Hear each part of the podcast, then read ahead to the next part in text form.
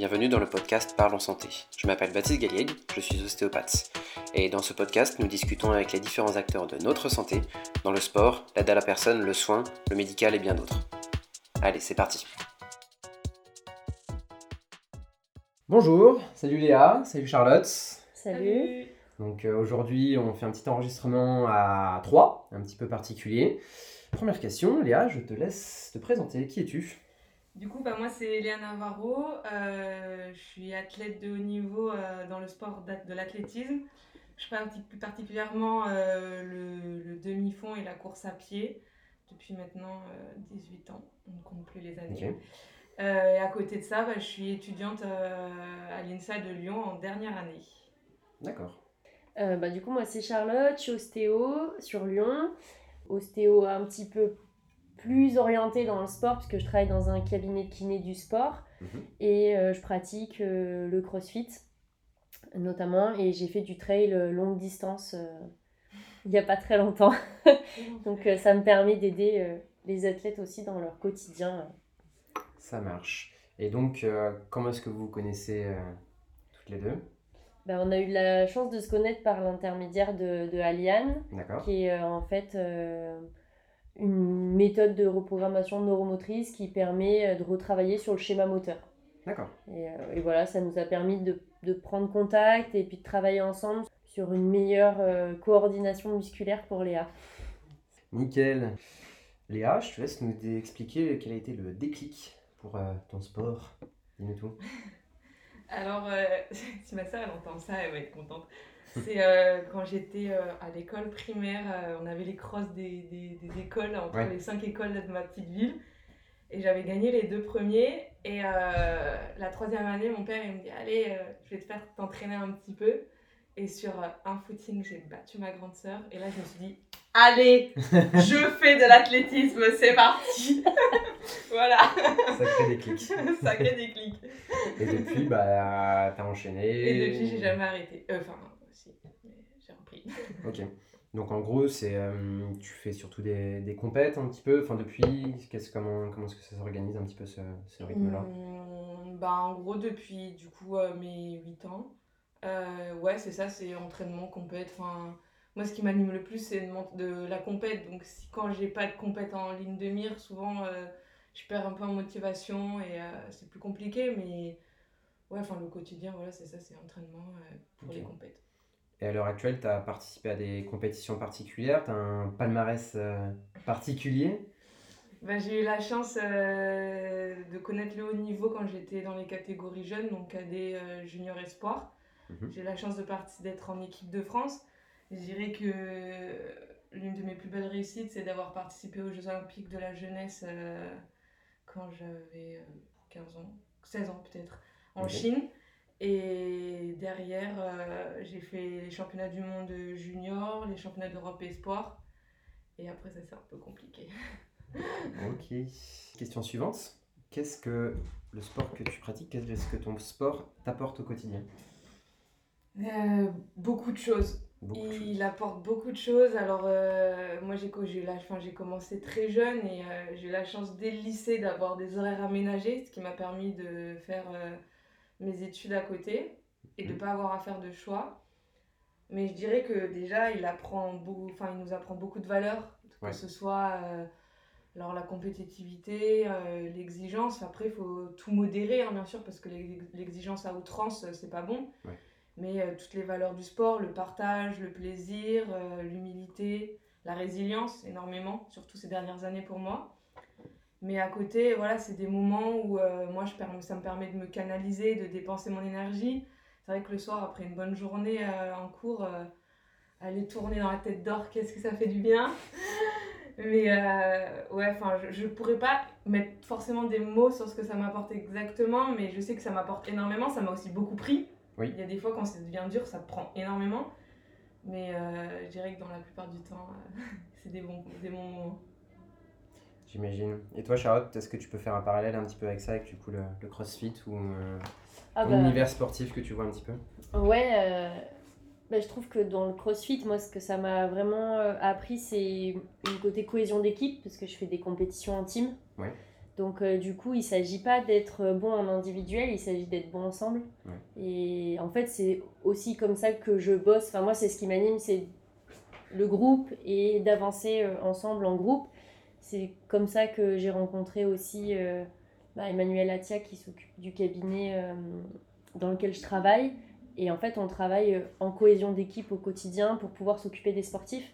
Et je me rends compte que travailler tout seul, c'est super parce que bah, forcément, euh, c'est pas facile d'être entrepreneur aujourd'hui. Et mine de rien, quand on est ostéo, on est aussi entrepreneur. Et, Mais de travailler euh, en groupe, bah, c'est encore mieux parce que tout seul, pour moi, on ne prend pas en charge. On va être un outil, on va aider, mais on ne prend pas en charge. Alors qu'à plusieurs, bah, on va pouvoir justement mêler les visions et ça va nous permettre de vraiment accompagner le sportif et même la personne lambda bah, du quotidien au haut niveau à être bien dans son corps et aussi bah, dans sa tête en fait pouvoir se faire confiance et, et, je pense que d'être en équipe euh, c'est ce qui permet aussi aux athlètes de nous faire confiance et Léa j'y pense cet aspect équipe tu le retrouves un peu dans ton sport ou c'est vraiment que l'individuel Alors c'est vrai que quand on parle d'athlétisme, on pense surtout à sport individuel, mais euh, c'est vrai que la performance en soi, elle est individuelle, mais l'émulation du groupe à l'entraînement, c'est ce qui nous porte. Enfin, moi, je sais que quand euh, j'arrive sur une séance, euh, je fais du plus long, et quand j'arrive sur les séances de plus, qui vont un peu plus vite, bah, si j'avais pas les filles qui me poussaient dans mes retranchements ou qui me tiraient plutôt, euh, je ferais pas les mêmes séances. Et puis il y a des jours, euh, par exemple hier, oh, mais quel enfer, j'avais pas envie d'y aller, vraiment pas du tout envie d'y aller. Et pourtant, bah, je suis, suis allée, je me suis entrée, enfin il y avait le groupe, il y avait le coach.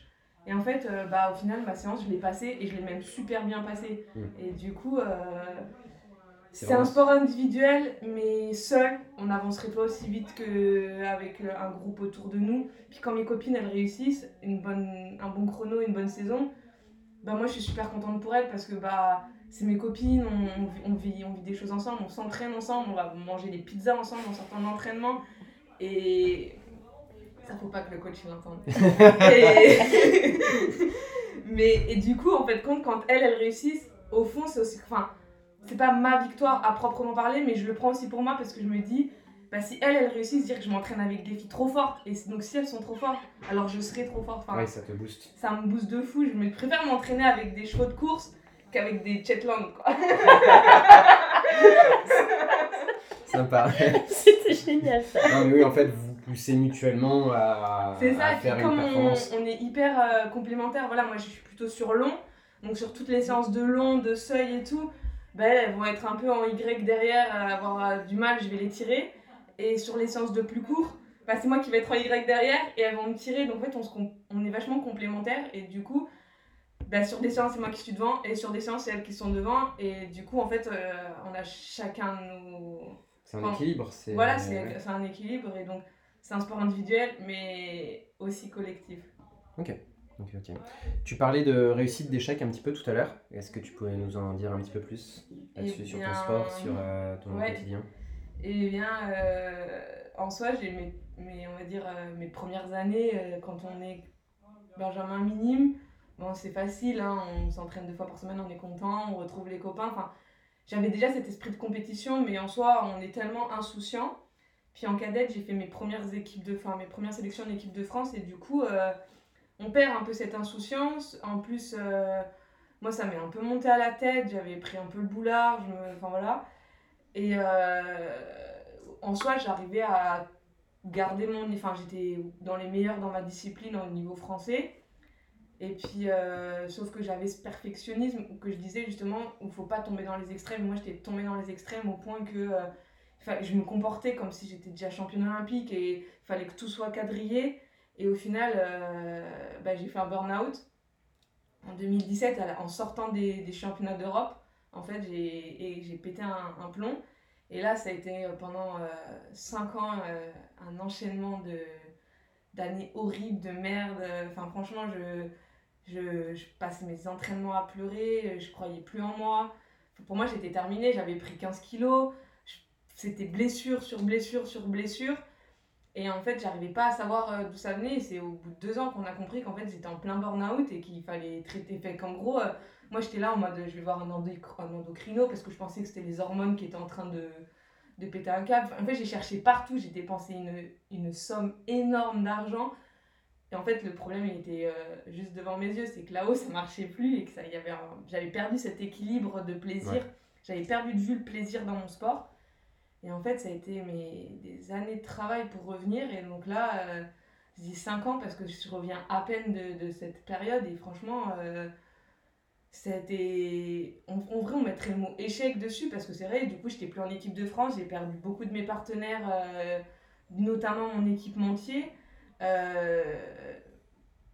et du coup, mais sauf qu'au final, maintenant, avec le recul, j'ai pas forcément de. Enfin, j'ai des regrets, bien sûr, parce que ça serait pas normal. Enfin, c'est logique. Mais pour moi, ça m'a aussi énormément fait grandir. Et je me dis, les trois quarts des personnes auraient vécu ce que j'ai vécu, auraient arrêté. Moi, au bout de cinq ans, je suis encore là, en fait. Et je me suis battue. Et franchement, mais il y a, trois mois encore, euh, je finissais des, des entraînements pleurants. C'était hyper dur parce que pour revenir à un niveau, il faut s'entraîner plus dur que les personnes qui, en fait, n'ont jamais connu de pépins.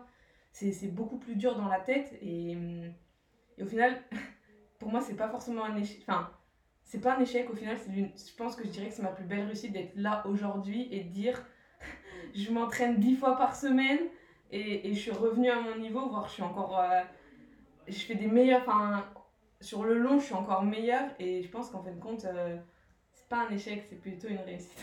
Ouais, tu sens que ça a été un, une sorte de tremplin d'une certaine manière. C'était ça a été un cercle vicieux pour mieux, pour mieux rebondir Bah là, avec le recul maintenant, ouais, c'est ce que je dirais. Mais après, euh, quand j'étais dedans, euh, c'était un enfer, franchement, j'en voyais pas le bout. Ça...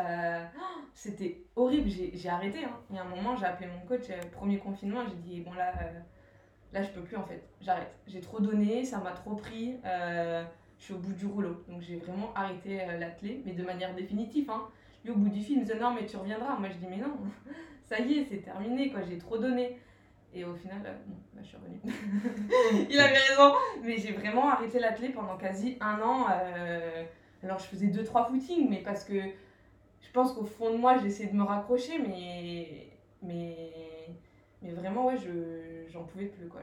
pour moi, c'était terminé le haut niveau. J'avais, j'hésitais à même pas reprendre de licence dans un club. Euh, franchement, ça a été compliqué. Hein. Ouais. Et le fait d'avoir coupé, c'est un échappatoire? D'avoir arrêté Ouais. Je sais pas. En fait, j'arrive pas à savoir ce que j'ai ressenti parce qu'à la fois, euh, j'ai toujours été sportive, mais je pense que j'en avais besoin de voir que ma vie, c'était aussi autre chose à côté. Alors, euh, j'avais toujours, euh, pendant cette coupure que j'ai faite, je fais un tour de Bretagne à vélo avec l'une de mes meilleures copines. je suis partie faire de la rando. Alors, j'ai fait plein d'autres choses. Mais c'est vrai que j'avais plus cette pression de haut niveau de courir tous les jours d'être affûté alors que moi j'étais en plein dans des, dans des dans les TCA parce que le burn-out m'a fait prendre du poids. Euh, poids, le premier truc qu'on nous dit c'est ah, il faut que tu t'affûtes, il faut que tu t'affûtes. Et donc bah, moi j'ai déclaré un trouble du comportement alimentaire, mais alors à fond dedans, euh, je me faisais vomir euh, trois fois par jour, c'était infernal. Et au final, quand j'ai repris, je me suis blessée et là, ça a été six mois de blessure. Alors, les TFL, un coup c'était à droite, un coup c'était à gauche. Après, c'était de nouveau à gauche. Enfin, ça n'allait pas.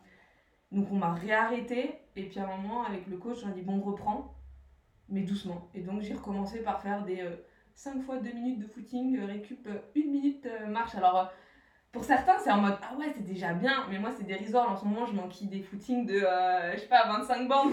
Donc, quand on me dit 5 fois 2 minutes de footing, je regarde, je vais aller, patience, ça va aller. Mais euh, là, tu as repris du coup progressivement, tu dis, tu es revenu à ton niveau ouais. qu'avant, pratiquement, c'est ça? Bah, du coup, là, ça fait un an, un peu plus d'un an maintenant que j'ai réellement repris donc cette histoire de 1 minute de footing là, euh, ça fait un an, j'ai repris en février 2021. Vraiment l'entraînement, enfin, qu'on a dit on reprend, alors après bien sûr à progressivement. Et du coup, euh, j'ai passé six mois, alors euh, vraiment au top. On avait réussi à remettre du travail. Et euh, j'ai la blessure qui est revenue m'embêter en octobre. Alors là, pareil, mais j'ai pété un plomb j'ai failli perdre espoir. Je me souviens avoir explosé sur le stade. Tout le monde m'a regardé parce que vraiment, j'en pouvais plus. J'ai dit, mais pourquoi ça s'acharne contre moi? J'ai compris la leçon. C'est bon, c'est rentré. Alors maintenant, passer à quelqu'un d'autre qui a besoin d'apprendre la leçon aussi. Mais laissez-moi tranquille. Et, euh, et, au final, euh, j'ai pas abandonné. Et donc, avec le coach, on s'est réarrêté. Euh, puis on a re-repris. Donc, en fait, j'ai vraiment repris les entraînements là en janvier après, la après une énième blessure. Et là, ouais, avec le coach, on s'est dit, bah écoute, progressif. On met pas d'objectif.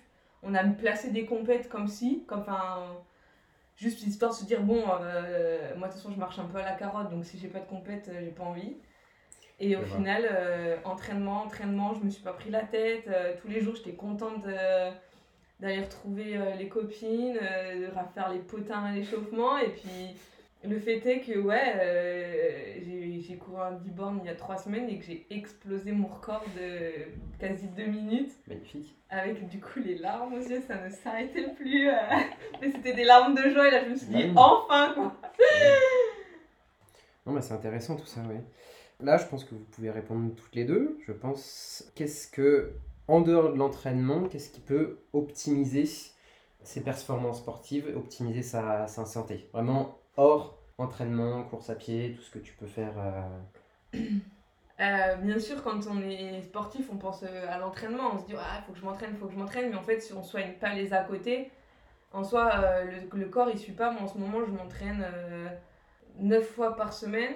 Je fais à peu près entre 100 et 120 km par semaine. Mon corps, il tiendrait pas si... Moi, mon coach, il me dit toujours, hein, la sieste, c'est le troisième entraînement de la journée. Donc, par exemple, quasiment tous les jours, je fais des siestes maintenant. Même les jours de repos. Sinon, mon corps, il, il tient pas parce que la nuit, à 22h30, moi, je suis, je suis couchée. Donc, le sommeil, je dirais que c'est déjà l'une des, des, clés, le, la, la, la, plus importante euh, dans le quotidien d'un sportif. C'est moi, si à 22h30, euh, je suis pas couchée, euh, la journée, le lendemain, entre les entraînements, les cours, c'est je, je, ne tiens pas. Après, bien sûr, il y a tout ce qui est alimentation et, et hydratation. Alors ça, c'est... Mais bon, ça, après, c'est prêcher... Enfin...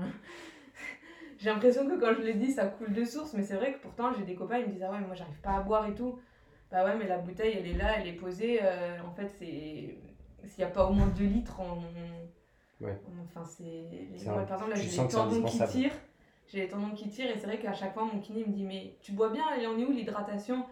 Et je dis Ah, ça va, ça va. Alors, fond, moi, je me dis Ouais, en ce moment, l'hydratation, euh, je pourrais faire un effort quand même. Euh. Après, sur l'alimentation, c'est important, c'est sûr. On peut pas se permettre de manger euh, McDo tous les soirs en sortant de l'entraînement. Mais d'un autre côté, euh, moi je suis tombée dans l'extrême où j'ai voulu gérer euh, la moindre calorie c'est pas bon non plus. Donc l'alimentation c'est bien, mais après il n'y a pas une bonne alimentation et c'est surtout, faut pas non plus en faire de trop. Enfin, bon, c'est pas parce qu'on a mangé un truc un peu gras que toute la, saison la est. Pizza l'entraînement. Voilà, c'est que par exemple, là, je suis à quelques jours du gros objectif de ma saison. C'est sûr que bah, j'ai envie d'une pizza. Mais là, par contre, je n'irai pas parce que, bon, euh, c'est là qu'on soigne un peu l'affûtage, qu'on soigne euh, tous les à côté qui sont vraiment importants. Et le dernier point, je pense que je serais jamais revenue si j'avais pas eu un staff médical autour de moi qui m'avait énormément soutenue. Parce que là, quand je me suis blessée en octobre, pour moi, ça y est, c'était de nouveau terminé. J'allais plus courir. C'était la goutte de trop. Et si mes kinés n'avaient pas joué aussi un peu euh, mes préparateurs euh, mentaux, je sais pas, euh, je ne serais jamais revenue. Parce que moi, j'avais, je parlais de ça comme la blessure. Je, Et l'un de mes kinés, il m'a appris à dédramatiser. Il dit Bon, bah écoute, t'as un pet, t'as un pet, hein, c'est pas grave, on, te remettra sur pied.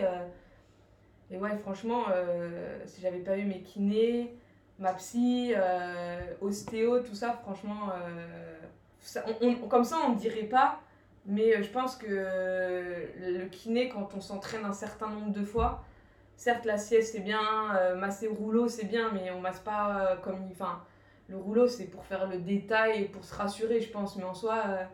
moi, mon kiné, quand il vient masser, c'est pas du tout la même chose que quand je me suis massée toute seule au rouleau. Donc, franchement, je trouve que des fois, on n'a pas assez de reconnaissance. Après, il y en a, ils me disent Ah, mais t'en fais un peu trop. C'est vrai que des fois, je vais chez le kiné trois fois par semaine, mais, mais je me dis, j'ai la, la chance de pouvoir le faire, donc le temps que je peux le faire, j'en profite. Ouais. Si un jour mon emploi temps fait que je peux plus caler euh, trois, trois séances de kiné, je le ferai pas, mais, mais je pense que euh, il faut pas minimiser ce que, ce que les kinés ils peuvent apporter à Bien sûr. kiné, ostéo, enfin tout ça c'est. On dit souvent en détail plus détail, la performance c'est l'entraînement, mais pour, pour maximiser euh, l'entraînement, euh, le kiné, l'hydratation, le sommeil et l'alimentation, je pense que c'est ce qui est le plus important. Tu parlais d'emploi du temps. euh, tu dis que ouais, tu avais des, t'as des cours à côté. Ça te prend combien de temps à peu près euh, Comment ça s'organise Comment ton emploi du temps Cours euh, en termes d'horaire euh, Une fourchette hein, à peu près? Alors là, faut pas que mes profs écoutent à ce moment-là. Euh, On coupera au montage, t'inquiète on pas. coupera au montage. Mais du coup, euh, déjà, j'ai eu la chance à, à l'INSA, qui est un parcours pour les sportifs de niveau, qui nous permet d'aménager nos études. Ouais. Donc, par exemple, ma prépa, au lieu de la faire en deux ans, je l'ai fait en trois ans. Donc, j'avais euh, un tiers euh, de mon temps de libéré pour l'entraînement. Enfin, pour le sport. Parce qu'en soi, euh, les gens ils disent Ah, mais euh, ça va, un footing, ça te prend une heure. Ouais, mais à côté, j'ai mes rendez-vous chez le kiné, j'ai mes ça. Enfin, en soi, je pense que le temps qui m'est libéré pour faire mon sport, j'en utilise, enfin, n'est pas suffisant pour vraiment tout caler. Pareil, j'ai la chance d'avoir, du coup, dès le lycée, pouvoir avoir pu, mis pu mettre en place cette organisation. Du coup, maintenant, je, je, par exemple, quand je vais en cours, je vais en cours. Ouais. C'est-à-dire que quand je sors du cours, j'ai appris, ce qui fait que chez moi, j'ai besoin de moins travailler. Donc ça, pareil, c'est des, ca- enfin, des capacités que j'ai réussi à mettre en place euh, par... euh, T'es rodé sur ton rythme, donc du coup, il n'y a pas de perte Ouais, de temps. Enfin, t'es efficace quoi. Voilà, après c'est sûr que par exemple à partir du moment où je suis sortie de prépa et que je suis rentrée en département, euh, par exemple je voyais que les amphis je les passais sur mon téléphone, donc j'ai fini par faire sauter les amphis parce que je me dis là je perds mon temps, Ouais. je suis ni à l'entraînement ni en cours. Donc, euh, donc je, du coup j'ai fait sauter les amphis, j'allais que au TD. Mhm. Euh, mais par exemple les TD, me per- enfin, en- quand j'étais en TD j'étais efficace, je travaillais, quand je sortais du TD, bah, j'avais compris. Le- Et si j'avais pas compris, bon, il, fallait que je reprenne un peu, mais c'est quand je fais quelque chose, il faut que je le sois, que je le fasse à 100%. Pareil, quand Bien je sûr. vais à l'entraînement, bah, je suis à l'entraînement. Du coup, je m'entraîne à 100%. Et parce que si de ma tête elle est ailleurs, bah ça fonctionne pas non plus. Et donc, du coup, qu'est-ce que ça me prend les cours par semaine euh, En soi, je sais pas, parce qu'aucun de mes semestres se ressemble. euh, par exemple, ça change. Ouais, par exemple, là, ce temps, semestre, je suis que, quasiment que en autonomie. Je suis en projet de, en projet de fin d'é- fin, d'études. Du coup, je suis énormément en autonomie. Ce qui fait que là, en soi, euh, j'organise mes journées comme je veux. Donc, en ce moment, c'est plutôt, je place mes entraînements et je travaille autour de mes entraînements. Alors qu'avant, quand, c'était, euh, quand j'étais moins en autonomie, que j'étais beaucoup plus en présentiel, bah, c'était mes cours sont placés par l'école et autour, je cale mes entraînements.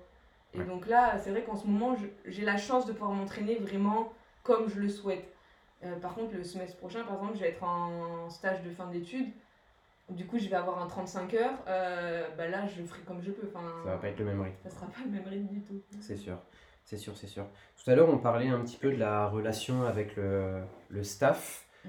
Toi, Charlotte, qu'est-ce que tu peux rajouter un petit peu par rapport à ce qu'elle a, elle a évoqué tout à l'heure? Comment est-ce que tu te positionnes dans le staff? Quelle est la, la relation vraiment staff-sportif Et rajouter, enfin, si tu veux, pareil, Léa, si tu veux rajouter d'autres choses à, à chaque fois.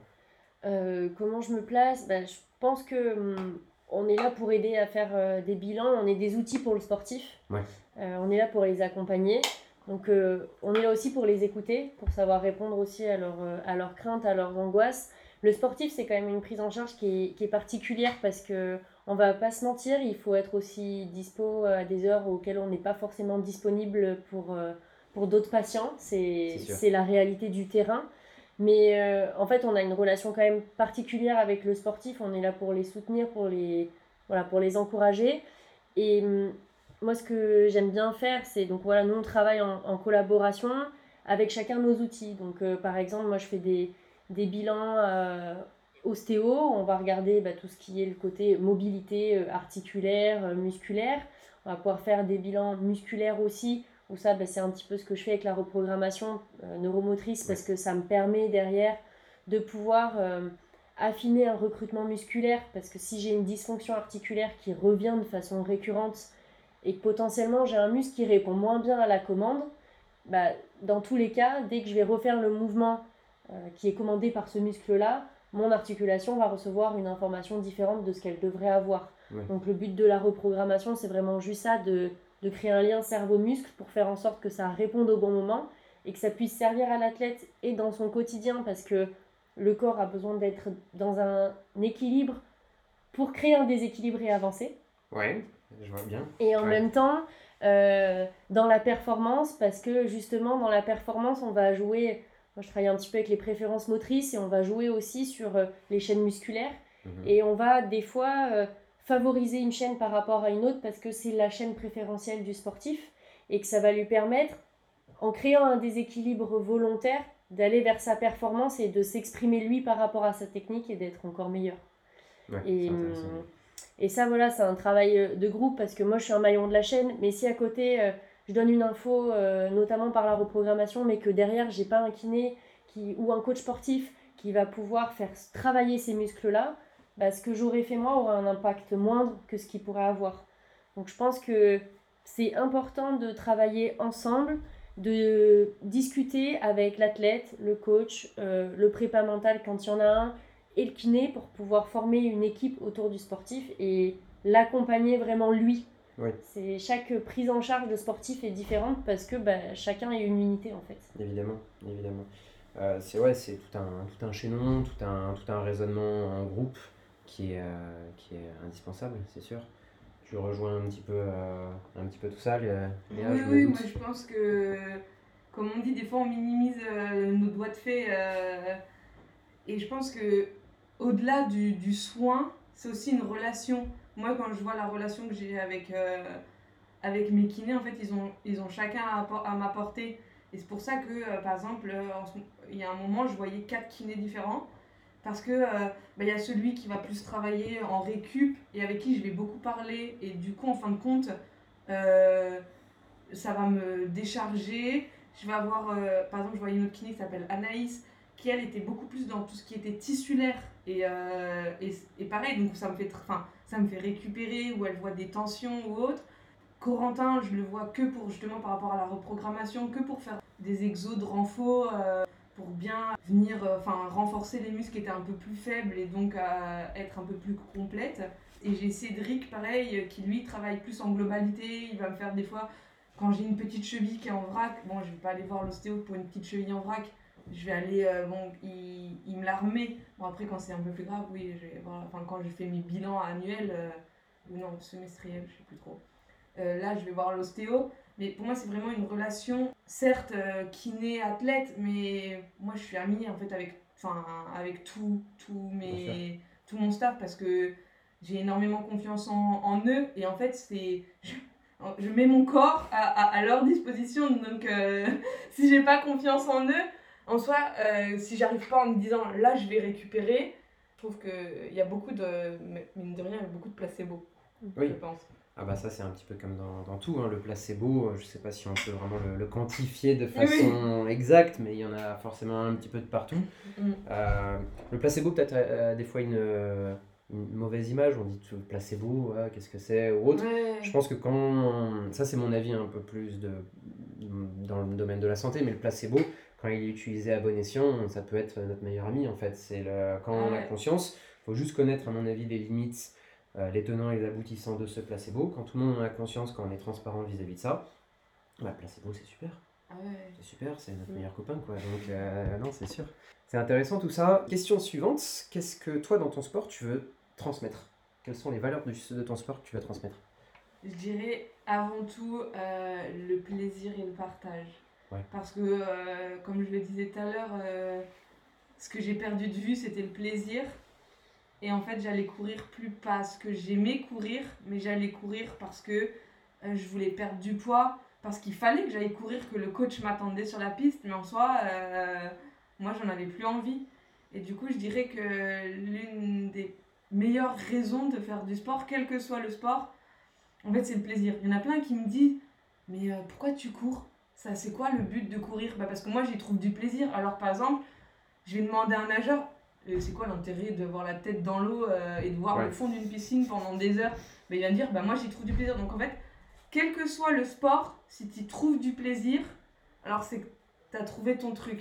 Moi, je- par exemple, je trouve pas de plaisir dans un autre sport. Enfin, genre, euh, j'ai deux mains gauches, j'ai peur des ballons, je sais pas tirer euh, dans un but, je ne sais pas viser. Moi, j'ai trouvé mon truc, c'est d'aller courir et vraiment, des fois, je suis là, je cours.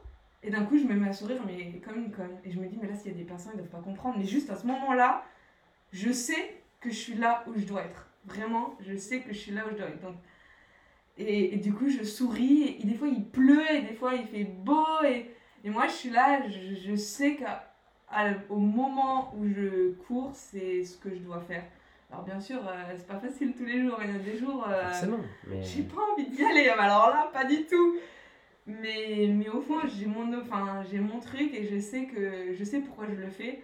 Alors certes, il y a toujours la performance qui m'anime parce que je suis compétitrice dans l'âme, j'ai j'ai grandi dans la compétition.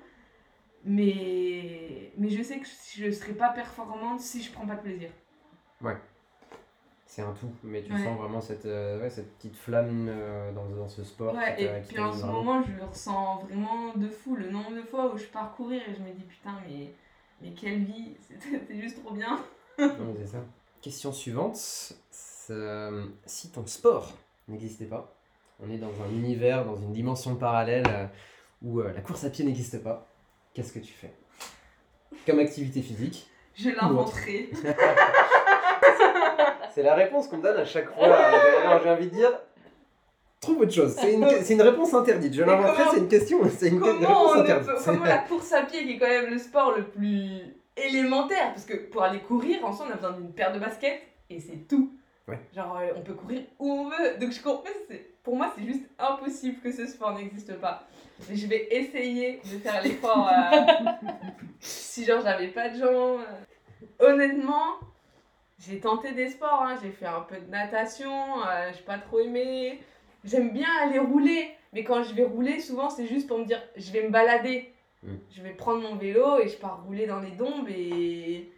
Mais je retrouve pas le même plaisir. Enfin. ou même au-delà du sport, hein, une activité qui, prendrait, qui te prendrait autant de temps que le sport à l'heure actuelle. Ouais. Je sais pas, euh, la musique, euh, du dessin. euh, Alors j'ai fait de la trompette. C'était pas très. voilà, j'ai pas l'oreille musicale. euh. En vrai, si. Là, je viens de trouver. Je pense que je dirais la cuisine. J'aime trop cuisiner. Je pense que si le sport me prenait pas autant de temps, je prendrais le temps de, de me former euh, en cuisine, de, de tester plein de trucs. Là, des fois, c'est vrai que je rentre de l'entraînement et je vois, j'ai plein d'aliments. Je ah, j'aimerais trop faire un truc stylé. Sauf qu'en fait, flemme, je me suis fait rincer par la pluie. euh, Non, là, j'ai juste envie d'aller prendre une douche, de manger une soupe et d'aller me coucher, quoi. Mais je pense que ouais, la cuisine, je dirais. Je... J'adore cuisiner. Ça marche. Et toi, Charlotte? Si je pouvais pas faire le crossfit? Ouais. Euh, Qu'est-ce que j'aimerais faire si je ne fais pas de crossfit? En sport, euh, moi j'adore la montagne. Ouais. Donc euh, clairement, euh, j'aimerais pouvoir faire de l'alpinisme en solo, faire des sommets, euh, qui pour l'instant sans guide est totalement impossible. Ouais. Mais ouais, je pense que j'aimerais bien faire ça. Et en activité du quotidien, bah je pense, euh, je sais pas, il y a un truc qui me vient qui est bizarre, mais de la mécanique. Ouais. Ah, ça, j'aime bien réparer des vélos. Ouais, Ah, exactement. Réparer vélos. des choses et que ce soit euh, naturel de les réparer. Ouais, ça me plairait de pouvoir. euh, C'est peut-être parce qu'en fait, on fait ça au quotidien, un peu en étant ostéo. C'est Ouais. peut-être une déformation. Mais genre, c'est ce qui m'est venu d'un coup. C'est ce que tu vois quand tu remets une cheville, que t'es en train de me bidouiller. Mais je me dis, aujourd'hui, je galère à monter des étagères. Alors, je me donne les moyens, je le fais quand même. Mais j'aimerais bien ouais, bricoler, savoir euh, hyper bien bricoler, pouvoir construire des choses et me dire, ah ouais, ça, c'est moi qui l'ai fait. euh, Mm. Et ça a une utilité, je trouverais ça chouette. Dis pas à tes patients que tu les vois comme une étagère. hein. Non Non, non, non. Je les vois comme de belles voitures, euh, euh, des anciennes voitures de collection qu'il faut bichonner. Voilà. Voilà, là je préfère. La métaphore est. Bah, toi, est c'est une. Ferrari, toi, c'est bon Je dis pas non. Nickel. Et là, tu l'as déjà un petit peu abordé avant, mais toi, ta, ta vision de la santé de manière générale, si tu veux résumer un petit peu déjà tout ce qu'on a, tout ce qu'on a évoqué ou rajouter un élément, toi, la santé, si tu devais la donner la définition de la santé, qu'est-ce que c'est? Le Ta bonheur. définition. Le bonheur. Le bonheur. C'est beau. Parce que non mais c'est vrai, c'est parce que en fait souvent on on nous voit trop comme des machines pour euh, du coup pour faire le rapprochement avec la Ferrari. Moi souvent mon coach il m'a souvent dit ah en parlant de mon cœur, il disait ah ton moteur il est en forme mais par contre il faut encore euh, peaufiner la carrosserie. Et en gros euh, sous-entendu euh, affûte-toi quoi, t'es un peu grosse ma vieille. Euh, Carrément. C'était un peu ce qui était sous-entendu. Et du coup, euh, je pense que des fois, on oublie un peu qu'on est aussi des humains, qu'on va avoir euh, nos jours euh, flemme, euh, nos jours où tout va péter, euh, les jours où on va être au top, et qu'on n'est pas des machines. Il y a des jours, bah, on n'aura pas envie, des jours, on sera- notre corps il sera juste fatigué parce que aller courir tous les dimanches, qui est très respectable, hein, j'aime trop voir plein de gens dans la tête d'or le dimanche quand je vais faire mes footings, mais c'est pas la même chose qu'aller courir 9 fois par semaine, mettre les baskets 9 fois par semaine. Et le pire, c'est l'hiver quand il pleut. Alors déjà, on va courir deux fois, il fait nuit, mais en plus, deux fois, on se fait doucher. Alors là, c'est le combo royal euh, de la flemme. Je rejoins carrément. Moi, je, je pré- quand je préparais la, la Sainte Express, Ouais. j'ai commencé le sport en 2017, donc c'est récent, et j'ai fait la Sainte Express en 2019, Ok. donc euh, pas si longtemps après. Et du coup, euh, j'avais pris un coach euh, qui, était, qui était super pour euh, justement euh, faire en sorte que j'aille au bout de cette course. Et du coup, il y avait des jours où il me disait, bah là, il faut aller courir.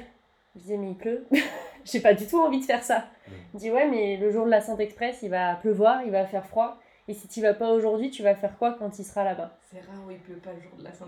Bah, le- c'était- euh, C'était, on a pris, c'est simple, sur 45 km, on en a pris 40 de pluie. Et au final, bah, c'était une expérience qui était juste euh, géniale. Dans le sens où ma prépa, avait été tellement bien menée. Et pourtant, comme toi, il y avait des jours où j'y allais, euh, j'avais pas du tout envie d'y aller. Surtout qu'à la base, j'aime pas courir. C'était un défi de faire cette course-là. Euh, après, finalement, j'y ai pris goût et j'ai fait plein de trails en montagne. Mais sur le moment, c'était pas mon sport de prédilection. Et au final, à la fin de la course, j'étais fatiguée. J'avais mal partout. Mais trois jours après, je faisais du crossfit. Parce qu'en fait, mon corps, il était prêt, il avait été bien entraîné et j'ai pris du plaisir à faire cette course. Et quand je suis arrivée, euh, j'avais couru avec un, un pote à moi. euh, mais le plaisir de franchir cette ligne ensemble et de se dire, euh, ok, bah, je l'ai fait, j'ai réussi, bah, c'est un bonheur que qu'on peut pas expliquer. Enfin, je pense qu'il faut le ressentir, il faut le vivre pour se dire, ah ouais, ça fait ça en fait, Mm. d'aller au bout de quelque chose auquel on se pensait pas capable de Mm. d'y arriver en fait. Ouais, non, j'imagine. J'imagine, j'imagine. C'est bien, c'est bien complet toutes ces, Mm. toutes ces questions. Euh, vous aurez aimé rajouter quelque chose un petit peu sur euh, peut-être la complémentarité un peu plus vis-à-vis de ce que tu peux travailler un peu plus avec les sportifs? Je sais pas si tu as d'autres idées que Bah après, traversent euh, l'esprit. Après, avec le sportif, euh, ouais, non, moi vraiment, je travaille voilà, en, en collaboration avec mes outils, c'est-à-dire que j'ai plusieurs outils. Alors, je sais que l'ostéo devrait se servir que de ses mains, euh, en tout cas dans, dans les croyances qu'on a vis-à-vis de l'ostéopathie. Moi, j'estime que si je peux aider mon patient, que ce soit un sportif ou quelqu'un de lambda, par quelconque manière que ce soit, et qui permet de redonner de la mobilité et ou de la motricité, ben, si je suis formée pour le faire, je le fais. Donc c'est pour ça que j'utilise euh, mes mains, que je peux utiliser euh, ben, la reprogrammation neuromotrice où on a des sons euh, de basse fréquence qui viennent stimuler les aires cérébrales. Donc forcément, euh, c'est un outil complémentaire. Oui. Euh, comme euh, je peux utiliser aussi les préférences motrices, qui est une forme de testing qui est différente. Ouais. Mais voilà, c'est complémentarité, je pense que c'est le maître mot. Quoi.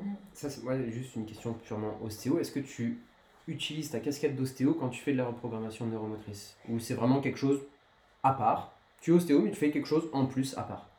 Alors, euh, pour moi, c'est à part, mais je vais pouvoir utiliser ma casquette d'ostéo dans le sens où euh, on va travailler sur le côté musculaire, sur de la réinformation musculaire.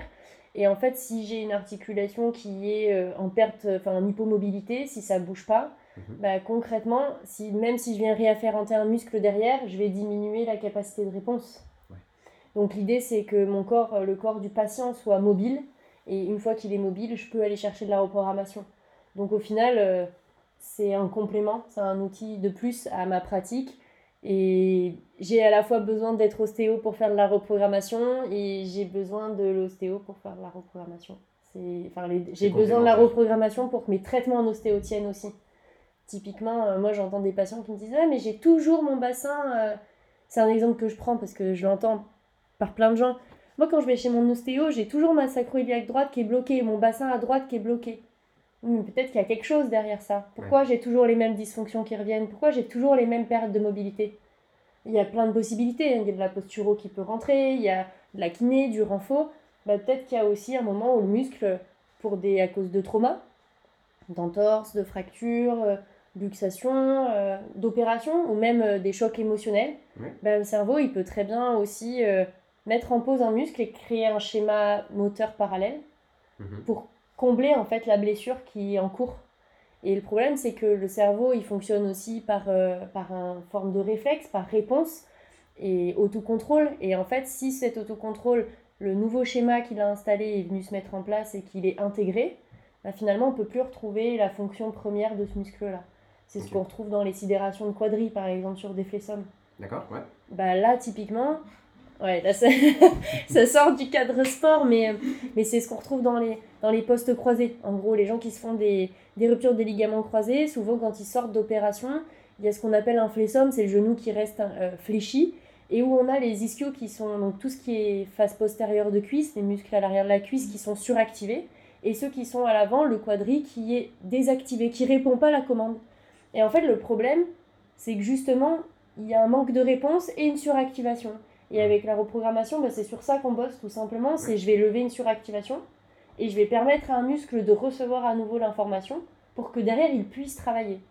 Donc après, bah, c'est pour ça que je bosse avec les kinés ou des coachs pour dire bah voilà, là j'ai besoin de réatteler ou j'ai besoin de rééducation parce que bah, le muscle il répondait pas. Maintenant, c'est à toi de le faire bosser pour faire en sorte d'optimiser la prise en charge, retour à la marche, retour à la course euh, même du dimanche pour euh, quelqu'un de lambda, comme retour à la performance de haut niveau pour un sportif euh, plus qualifié.